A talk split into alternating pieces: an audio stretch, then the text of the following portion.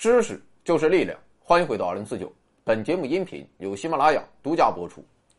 看节目送手机，还剩八部白色的 iPhone 十一 Pro，今天还是送两部，二百五十六 G，感谢老板赏口饭吃。闲言少叙，接眼前文。上回说到，奥斯曼帝国把东罗马给干死了，索菲亚公主跑了，然后罗马教廷啊要把索菲亚。嫁给莫斯科大公伊凡三世。这么做，他有两个目的：一是希望东正教有朝一日可以重新归附罗马教廷；二是希望伊凡三世可以挥兵南下，给土耳其人一点颜色瞧瞧。不过，最终伊凡三世还是没有让罗马教廷如愿，因为以当时莫斯科大公国的实力来说，这么做无异于作死。可以说到此为止，莫斯科很像是战国时代的秦国。犬戎攻入镐京，杀死周幽王之后，周平王被迫东迁洛阳，而护送平王东迁，正是最初给周人养马的秦人。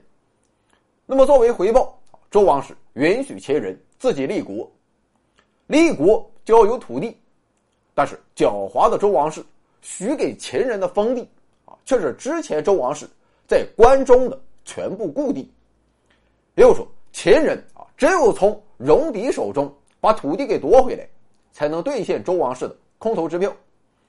所以，周王室打的算盘就是，借助秦人的力量，在自己的西部建起一道战略屏障。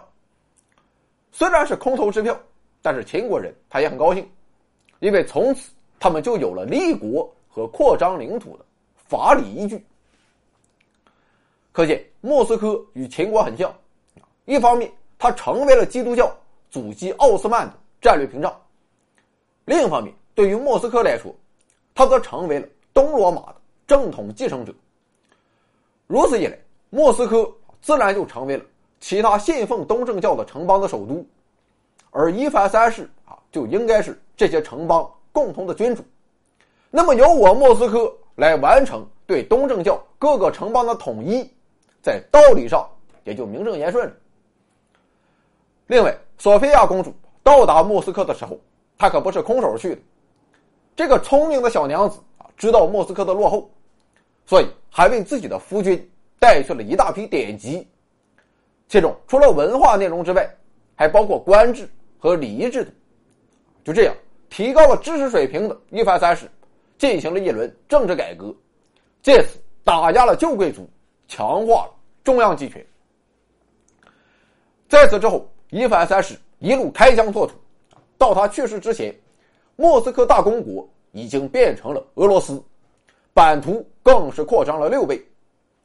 而与此同时，俄国甄嬛索菲亚也经过一系列的宫廷政治斗争，几经臣服之后，最终还是让自己的儿子瓦西里继承了王位。这就是历史上的。瓦西里三世，瓦西里三世即位之后，也继承了伊凡三世的遗志，他继续南征北战，开疆拓土，使得以莫斯科为中心的俄罗斯统一国家基本形成。瓦西里三世去世之后，他的儿子伊凡四世继承了大公一位，在伊凡四世的领导下，俄国扩张领土的势头更为凶狠，那是所向披靡，所到之处无不望风归降。看到势力逐渐强大，伊凡四世也将莫斯科大公国升级为沙皇俄国，他本人便成为了俄国历史上第一位沙皇。刚才说到伊凡三世，他可不想当冤大头啊，帮罗马教廷去干奥斯曼。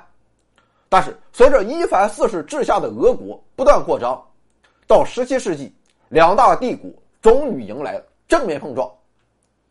那么该怎么办呢？俄国认为。自己应该继续南下，而且这个南下的范围那是相当广阔，什么南亚、中亚、西亚和北非我俄罗斯全都想要。而具体到南下的路径，则主要有两条：一是越过高加索山脉直抵伊朗，最终控制波斯湾；二是从中亚向南进入阿富汗。可以说，数百年来，俄罗斯的这一战略从未改变。而到了彼得大帝时代，俄国的南下战略思路开始变得越来越清晰起来。它已经不再是俄罗斯用空间换取时间的本能反应，而是有着明确的战略目标。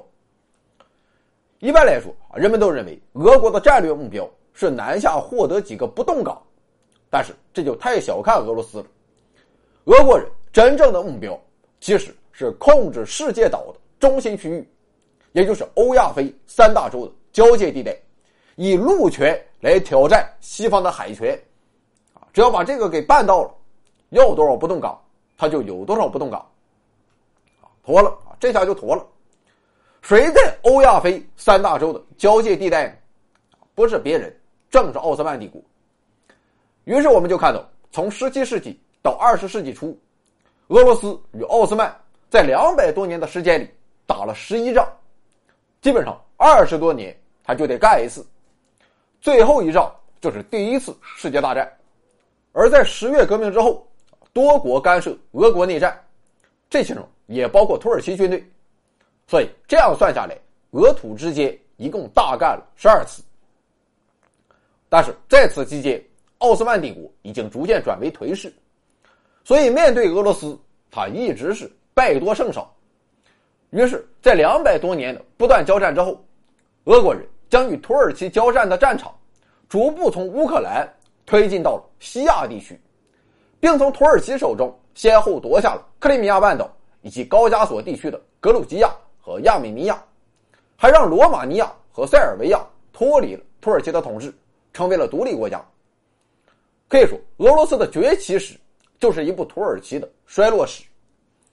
一战之后，奥斯曼帝国最终是土崩瓦解，而在凯末尔所领导的革命之下，土耳其的最高首领苏丹也被废黜。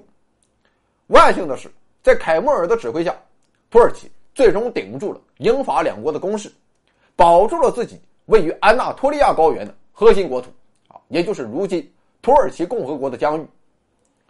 战争之后，以凯末尔为首的军人精英阶层领导土耳其开始了世俗化改革。之前聊土耳其的时候啊，咱们说过，土耳其这个世俗化改革，简单来说就是向西方一边倒，其一边倒之彻底，简直难以想象。它不仅在政治、经济上跟随西方。甚至还禁止使用阿拉伯文，把自己的土耳其语也改成了拉丁字母。另外，土耳其也是迄今为止唯一一个加入北约的伊斯兰国家。事实上，一九六二年古巴导弹危机的导火索，正是因为土耳其允许美国在其境内部署中远程导弹。所以你看，俄土之间的关系，它不可能好到哪里去。而在今天。俄土之间的交锋，又在中东地区的一个小国展现淋漓尽致，请看下集。这里有盛世美颜，这里有天籁之音，这里有知识水平，这里更有超级大奖。欢迎疯狂关注，回到二零四九或 Back to 二零四九，我在这里等你哦。